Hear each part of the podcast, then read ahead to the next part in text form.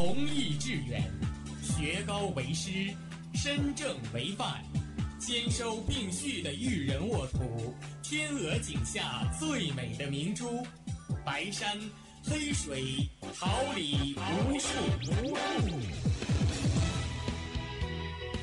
您收是哈尔滨师范大学广播电台，用声音技术生活，让声音雕刻未来。用声音记录生活，让声音雕刻未来。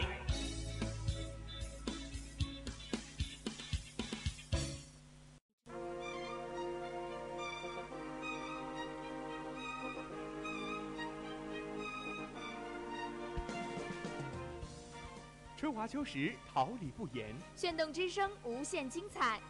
FM 七十六点二。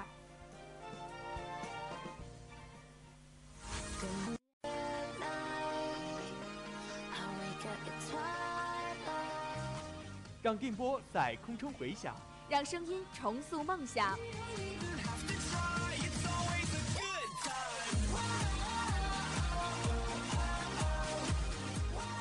在青春的旅途上，用电波；在年少的岁月里，让声音尘封迷茫。我的快乐源泉，我的青春宣言。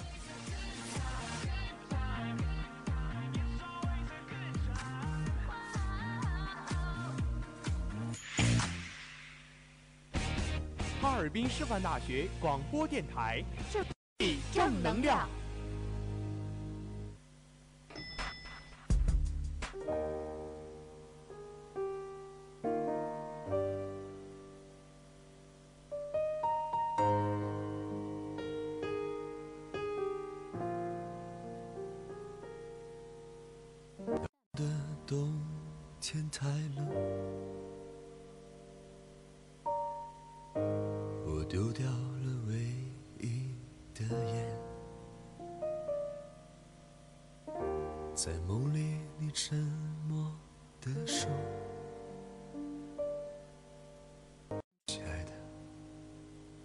再见。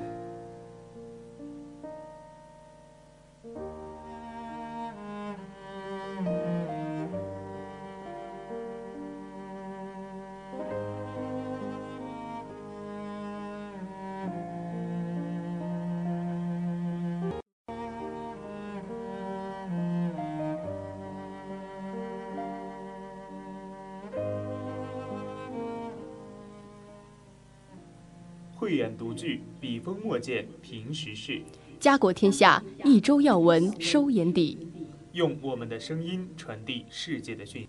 他的视角挖掘社会的点滴，哪里有事件，哪里就有新闻；哪里有新闻，哪里就有现在读报。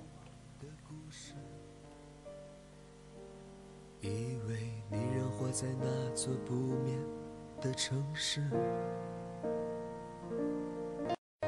走过了多少地方，几座城，没有你的地方都大雪纷飞。请你告诉我，明天怎么办？跌跌撞撞，步履蹒跚。聚焦最新资讯，评点最热信息，报纸我来读，新闻你来听。各位听众朋友们，大家好，这里是哈尔滨师范大学校园广播台，这里是每周二十二点整准时与您见面的《现在读报》。二零一八现在读报提醒小耳朵们，天气多变，注意增添衣物。我是王海鑫，在此代表导播庄园、编辑王瑞敏、新媒体孟爽、关悦、监制罗怡君、办公室李一恒向大家问好。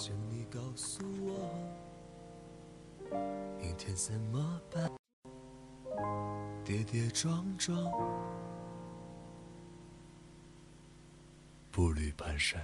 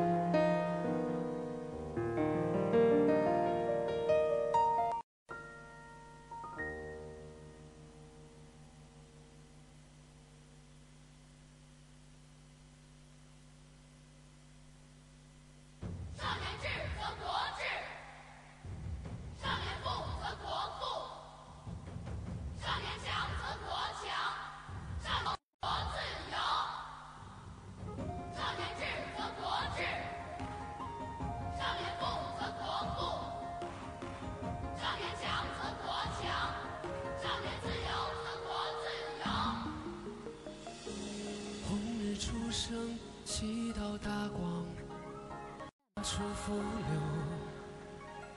流，一泻汪洋，潜龙腾渊，鳞爪飞扬，如虎啸谷，百兽争华。网络把握世界脉搏，下面让我们一起走进今天的内容提要。今年铁路暑运发送旅客再创新高，超六点五亿人次。美国加州通过决议案，呼吁美国总统和国会支持加强中美经济关系。美国掐断对巴勒斯坦援助，巴勒斯坦尽在后报速度。新闻评点将为你提供。中美经贸摩擦改变不了我国经济稳中向好态势，制止洋地名泛滥，第一关就要硬起来。家长请家政帮新生打扫宿舍，过犹不及等社会现实。聊过滴滴顺风车那些事后，让我们一起走进今天的青年之声。如虎啸谷，百兽争华。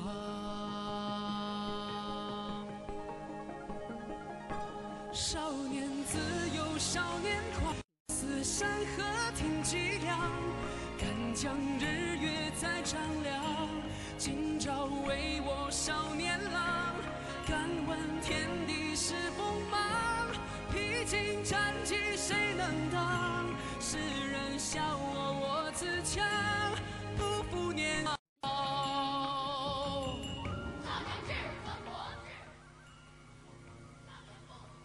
浏览时下主流报纸，掌握社会最新动态，一起进入后报速读。心有作其芒，点其藏，地履其黄，纵有千古，横有八荒，前途似海。来日方长，少年自狂，生死山河挺脊梁。敢将日丈量，今朝为我少年郎。敢问天地是锋芒。人民日报九月一号报道，今年暑运，全国铁路日均开行一千八百零三列，同比增长百分之八点四。其中，日均开行动车组列车五千三百六十四列，同比增长百分之十三点四；增开跨铁路局集团公司中长途客车七十四列，组织三列长编组复兴号动车组在京沪高铁运行。铁路部门长途、周末图和高峰图多套运行图方案，运力投放更加精准，较好满足了旅客需求。环球时报九月二号报道。八月三十号，美国加利福尼亚州议会众议院全会八十名议员无异议通过第四十四号决议案，表达积极支持中国加强在经济、贸易、教育、旅游、人文、技术创新、气候变化和绿色发展等领域的合作，并敦促美国总统和国会支持进一步加强包括加州在内的美国与中国之间的经济关系。新华日报九月二号。据了解，应急管理部已派出由救灾司、消防局、地震和地质灾害救援司、国家减灾中心等单位组成的工作组，紧急赶赴该灾区，实地查看灾情，指导支持地方做好抢险救灾和人员搜救工作，妥善安排好生活。截至二号十二时，广东省消防部队共接报抗洪抢险警情两千九百八十二宗。出动车辆两千一百四十八辆次，消防员一万两千六百一十人次，舟艇两千八百八十五艘次，已救出被困群众七千零八十九人，群众一万零八百二十九人。中国日报九月一号报道，当地时间八月三十一号，韩国总统府青瓦台表示，总统文在寅计划九月五号向朝鲜派遣特使团。商讨韩朝首脑平壤会晤以及无核化进程事宜。前尼谦说，韩方八月三十一号上午向朝方提出派遣特使的提议，朝方当天下午给予肯定回复。新华日报九月一号报道，全面打开群众办事方便之门。公安交管部门放管服改革措施九月一号起全面推行，放管服改要放到位，也要管得住，最终是为了服得好。公安交管部门负责人表示。将本着业务延伸下放到哪里，监管就跟进到哪里的原则，健全监督机制，加强智慧监管建设，确保放而不乱，促进服务水平不断提提升。日报九月二号报道，美国国务院八月三十一号发表声明称，联合国近东巴勒斯坦难民救济和工程处运作有无可救药的缺陷，美国将不再向这一机构提供资金。近东救济工程处晚些时候回应，以最强烈措辞反驳美方指责，表达失望。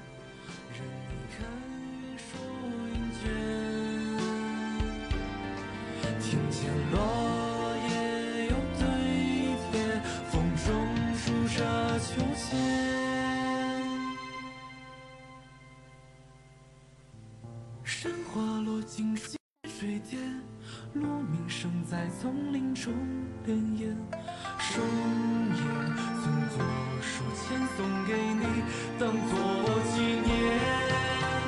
知晓秋末花落红的缺点，知晓你说过心都万千，知晓岁月更迭而落下，坠入三烟。知晓等待不，却还为人。甘愿只想岁月更迭，而难防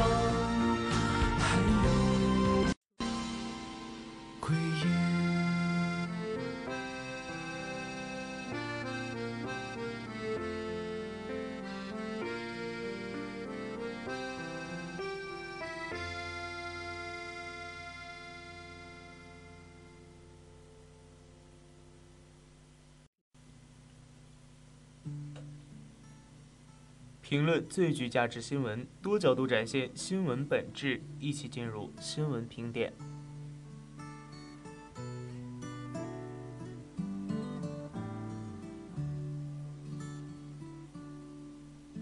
春风吹过的时候，我伫立在街头，雨水淋湿了衣袖，你轻轻挥着手。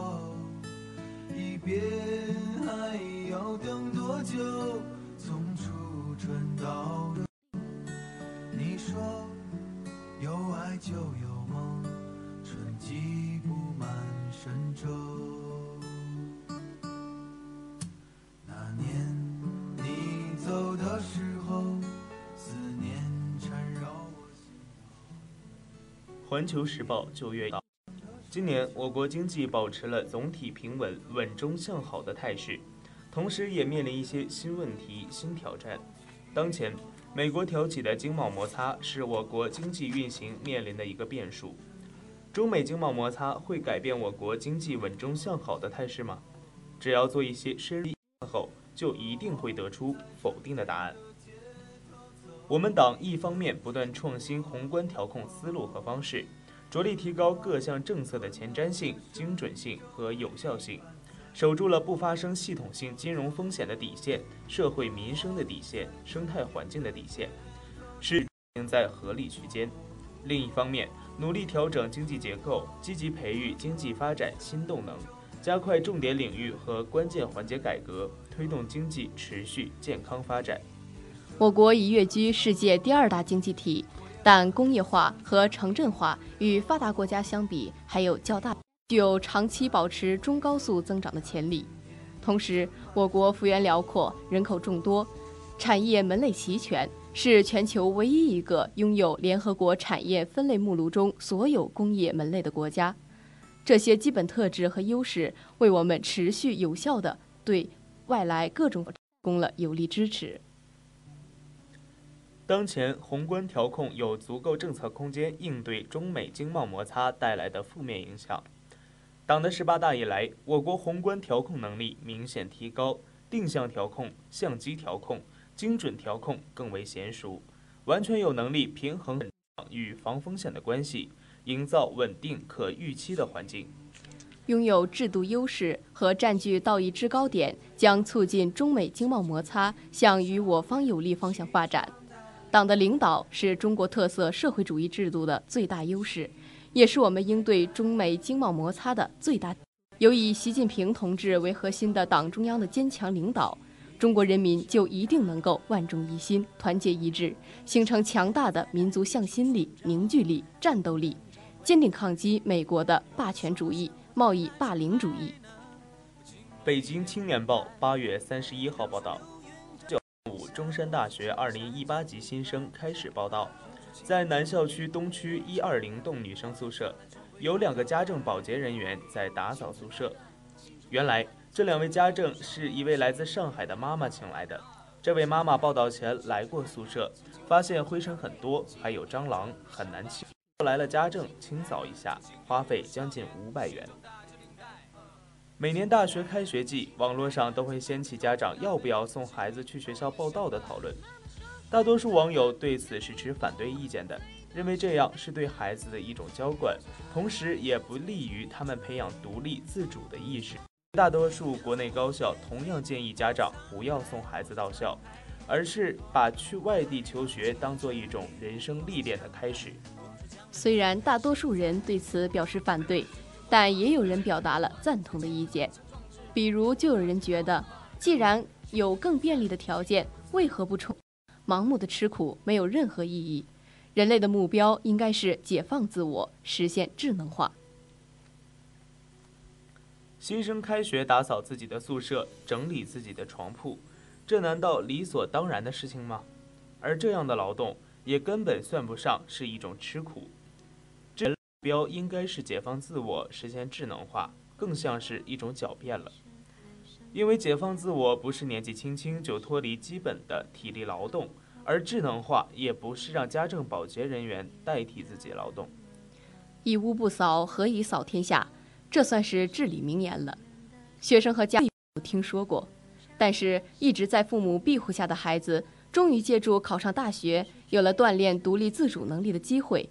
家长却用钱把这种机会给剥夺了，这可实在算不上是一种聪明之举。这名学生可能家庭经济条件比较好，家里不差钱，但是这和身份没有关系，而是和一个人的个人能力、素质、人格的健全有关系。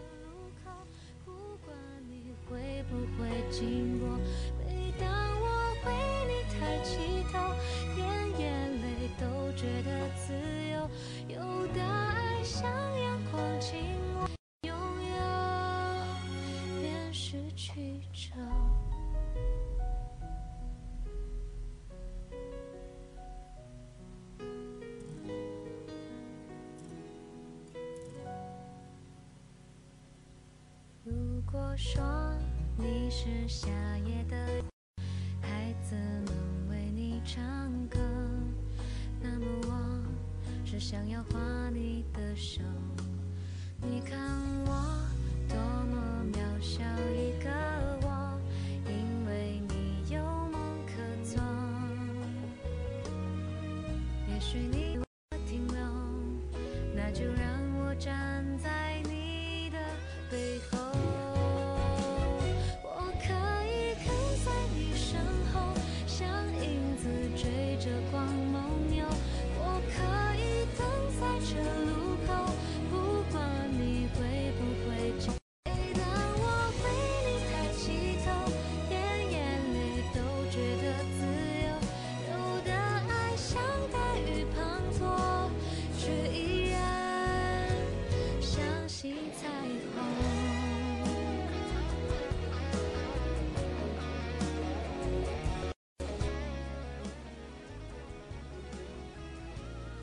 钱江晚报八月三十一号报道，据半月谈报道，虽然我国近年来多次提出要清理规范洋地名，但受经济利益驱使、迎合崇洋心态等影响，洋地名依然广泛存在。在曼哈顿、巴黎、塞纳河、威尼斯、地中海、加州等成为高频洋地名。对于洋地名泛滥现象，网上嘲讽的段子不少。比如有段子说，早上在威尼斯起床，中午到维也纳办事，晚上在曼哈顿吃饭逛，也能周游世界。或者在纽约路招一辆出租车去卡地亚小区，在地中海公园漫步，很多城市足不出户就能欧洲一日游了。但这究竟是在国内还是国外呢？洋地名泛滥，简直到了让人搞不清楚何处是故乡的地步。不是说地名，但因为地名中包含着丰富的历史文化内涵，承载着居民对本地文化的认同感。洋地名泛滥，严重削弱了这种认同感和文化传承。近些年来，全国各地也掀起过多次清理洋地名的活动，但事后的整治，单就梳理地名而言，海量的工作。已有小区改名要征求居民意见，如果小区名改了，公交站名也要改，改名还涉及居民身份证、户口本，这不是短时期就能够完成的，给各方都带来了很大的不便。目前各地法规制度虽然不断，广东省地名管理条例规定，擅自更改地名最高罚款为一万元，但国家层面的地名管理规章体系仍停留在上世纪，已经明显不符合当前需求，亟待调整完善，推动高位立法。值得思索的是，是否应当在第一道关卡，相关的地名管理部门就该硬起来，把那些洋地名拦在门外。应在法律法规层面、部门联动层面继续推进探索，推动民政与规划、建设、房管等部门协调沟通，明确乱用洋地名的法律责任、执法主体和措施。更重要的是，建立提前介入机制和严格审验制度，在程序上严防洋地名泛滥，在源头上就将这股洋地名的歪风给掐掉。工人日报八月三十一号报道，对于足不出户就能遍览各类大赛的中亚运会的存在感的确是个问题。一方面，不少人觉得亚运会无趣；另一方面，亚洲各国对于亚运会的兴趣也不是很大。本届雅加达亚运会也是在越南弃办后仓促上马的。其实原因大体有二：一是放眼世界，体育整体水平还是偏低。和奥运会相比，亚运会的受桌受关注度不高。二是亚运会竞争性较差，中国军团一枝独大，已经连续三十二年称霸金牌榜榜首。本届亚运会来看，也会轻松登顶。不仅如此，亚运赛经常能打出手球比分，篮球比赛最大分差则能达到三位数，这已经偏离了正常的比赛轨道。就连胜利者的喜悦可能也要打些折扣，球迷看着自然也打不起多少精神。即便如此，亚运会依然有其存在的价值和独立，而且公允的讲，亚运会的比赛水平也远远没有人认为的那么不堪。亚运会许多项目的竞技水平都是世界级的，比如乒羽、射箭、体操、跳水和游泳部分项目。更重要的是。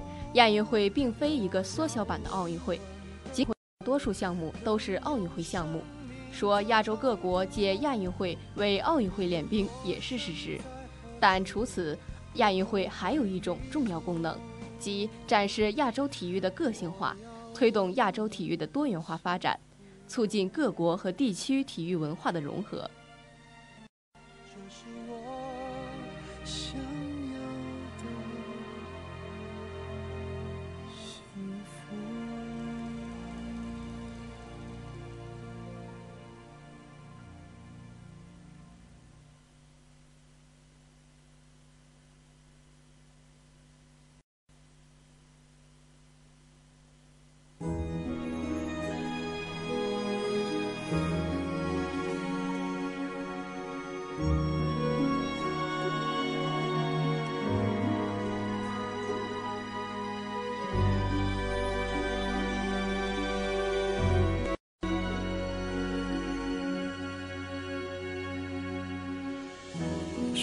说叫人之于深海而居，知晓其理。想了假期，若许曾经，虽似何夕。天真无忧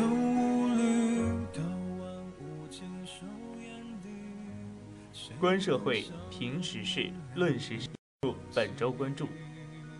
从竹马青梅之意到并肩不离不弃，再多风雨何所畏惧？愿此间山有木兮情有意，昨夜星辰恰似刷一血心有一点灵犀。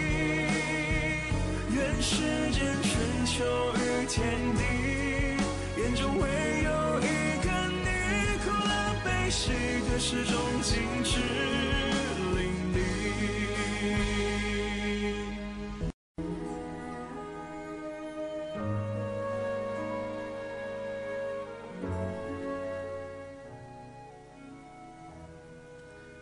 滴滴打车作为一个使用逐渐频繁的网上打车软件，在为我们的生活带来了便利的同时，也出现了严重的问题。在六空姐坐顺风车遇害案百日之后，浙江温州乐清二十岁女生赵某八月二十四号乘坐滴滴顺风车时，也遭到司机加害。毋庸置疑，顺风车遇害案件有其发生几率，也是社会治安的局域映射。就算概率不高，这对悲剧当事人及其亲属而言，也是百分之一百的不幸。因近在前，悲剧却再现。滴滴顺风车事件问题出在哪儿？今天我们来聊聊滴滴顺风车哪些事。虽然顺风车司机是遇害事件的主谋，但是真的只有司机的责任？其实并不是，滴滴公司自己也存在着不可推卸的责任。其实就其本身来说，滴滴顺风车这个产品就有巨大的漏洞。究其原因，其具体论述有三：第一，女乘客被顺风车司机杀害，这不是第一起，而是至少第三起。一五月，深圳一教师搭乘顺风车后失联，最终被发现遭杀害。二零一八年五月，郑州一空空姐搭乘顺风车后失联，最终被发现遭奸杀。案件发生后，滴滴表示将整改，并关闭了顺风车乘客的真实头像和性别功能。二零一八年八月，搭乘顺风车后失联，最终被发现遭奸杀。案件发生前，滴滴偷偷将原本已经下线的真实头像和性别功能又重新上上线。事实证明，滴滴并不是不知道如何降低乘客的风险，只是出于某种原因，一次又一次的在违法的边缘试探。在事发前几天，司机就已经遭到投诉，但滴滴未做任何处理。事情曝光之后，有网友表示出了一身冷汗，因为就在前几天，他还打过这辆车，并且司机同样将车开向偏僻的地方，幸好他及时发现，并且强行下车，一路狂奔，否则他的性命也会有危险。事发后，这位女网友向滴滴客服做了投诉。客服表示将在二十四小时内处理，然而事实证明，客服一直没有做处理，直至悲剧发生。这个事情说明，滴滴的客服系统就是一个摆设，除了完全不具备处理问题的能力。就连滴滴自己都觉得这个事情说不过去，承认自己存在重大的过错。第三，产品经理想把顺风车做成非常 sexy 的场景。不知道这是滴滴打车还是滴滴打炮。温州女孩遇害后，滴滴将顺风车的黄杰丽免职。有网友对黄杰丽进行人肉搜索，结果发现黄杰丽在2016年曾接受访谈，表示顺风车是一个非常 sexy 的场景。这不禁让人想问：你到底想做滴滴打车还是滴滴打炮？为什么哪怕舆论口诛笔伐，哪怕有关部门约谈，滴滴还是偷偷摸摸做社交？原来人家一开始就是这么规划的。滴滴顺风车商业模式的本质是以女乘客为香饵，钓抱有幻想的男屌丝提供廉价服务。一旦饥渴的男屌丝对无助的女乘客施暴，滴滴就按照法律规定的三倍来赔偿。这其实是在为犯罪分子站台。你尽管施暴，我帮你赔钱。可是每次热点事件之后，大家热烈的讨论，愤怒的谴责之后。再过个十天半个月，就好像什么事情都没有发生过。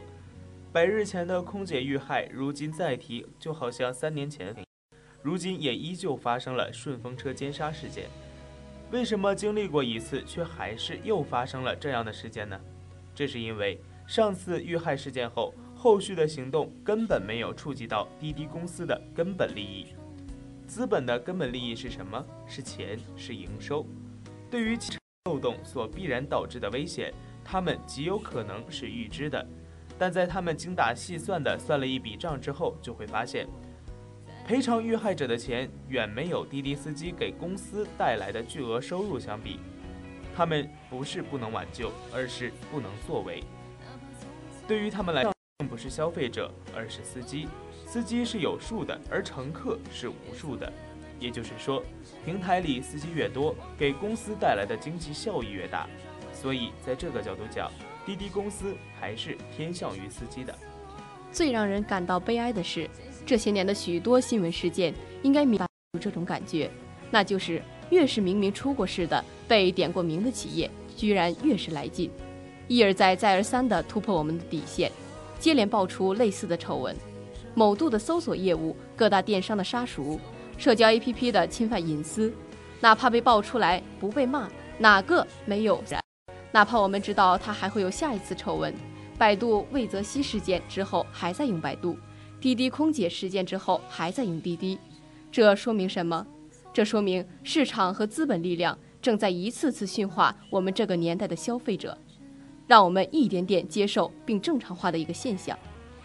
可以单单因为它大而垄断便不能倒下，哪怕他一而再、再而三的选择蔑视消费者的权益甚至性命。这是最美好的时代，可在某种意义上也是最坏的时代。有些事情我们个人无能为力，但是如果每个人都重视起来，团结对抗，争取个人应得的利益，也许事情的结果就能有所好转。好了，今天的本周关注到这里就结束了。如果小耳朵们有什么想听的、想问的，欢迎参与我们的节目互动。关注哈师大广播电台官方微博、微信公众号，我们期待你的声音。进入青年之声。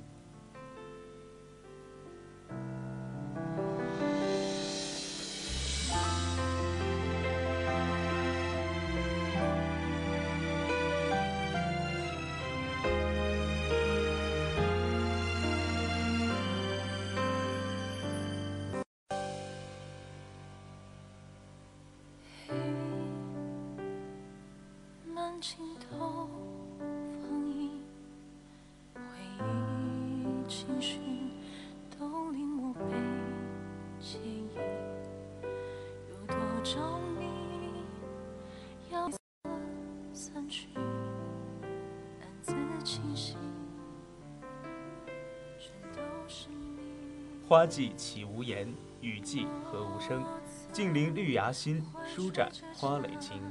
奏青春之曲。听青年之声，悟牧野之步，燃热血。青年的心声，我们一起聆听；时代的心声，你我共同发现。青年至上，正能量，我们在发声。让我们共同走进今天的青年之声。二零一八年秋季学期全国大中学生培育和践行社会主义核心价值观。九月一号。由共青团中央、全国学联主办，共青团辽宁省委员会、辽宁省学生联合会、辽宁师范大学承办，全国高等师范院校共青团工作研究会、共青团大连市委员会、大连市学生联合会协办的二零一八年秋季学中学生培育和践行社会主义核心价值观主题宣传月启动仪式在辽宁师范大学举办。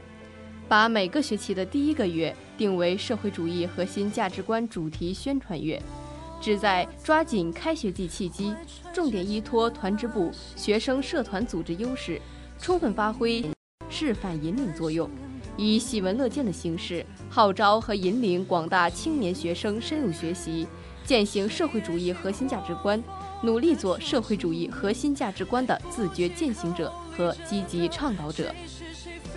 民法典各分编草案亮相，与你的生活息息相关。八月二十七号，备受关注的民法典各分编草案首次提交全国人大常委会审议，标志着民法典编纂又迈出了重要一步。在结构上，草案新增了独立的人格权编；在内容上，草案在民事权利保障方面有许多亮点，如加强主权利保护，确定了居住权优先承租权，完善了隐私权、精神损害赔偿权规定，禁止性骚扰，增加了一个月的离婚冷静期等。其中，婚姻家庭编修改禁止结婚的条件，增加婚姻无效情形，增加为离婚冷静期，最大的亮点莫过于增加为期一个月的离婚冷静期。刚结婚没几天的小两口一言不合就离婚了，事后双方都很后悔，想复婚又抹不开面子。设置一个月的离婚冷静期，在此期间，任何一方可以向登记机关撤回离。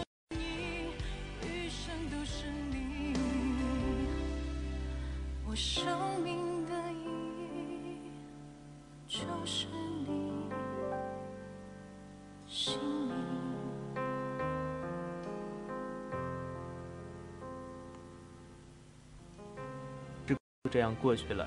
这里是现在读报，感谢您的收听、支持与关注，我是孙斌，下周见。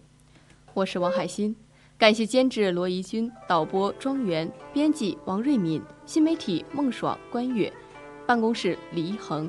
下期现在读报，我们不见不散。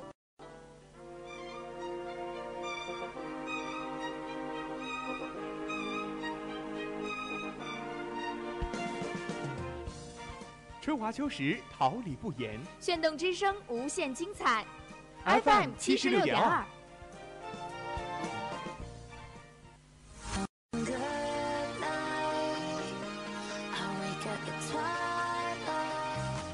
让电波在空中回响，让声音重塑梦想。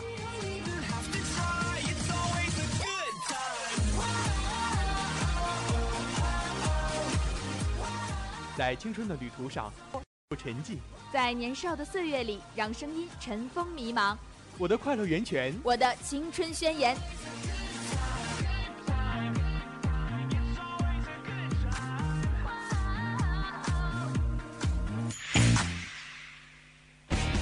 哈尔滨师范大学广播电台，传递正能量。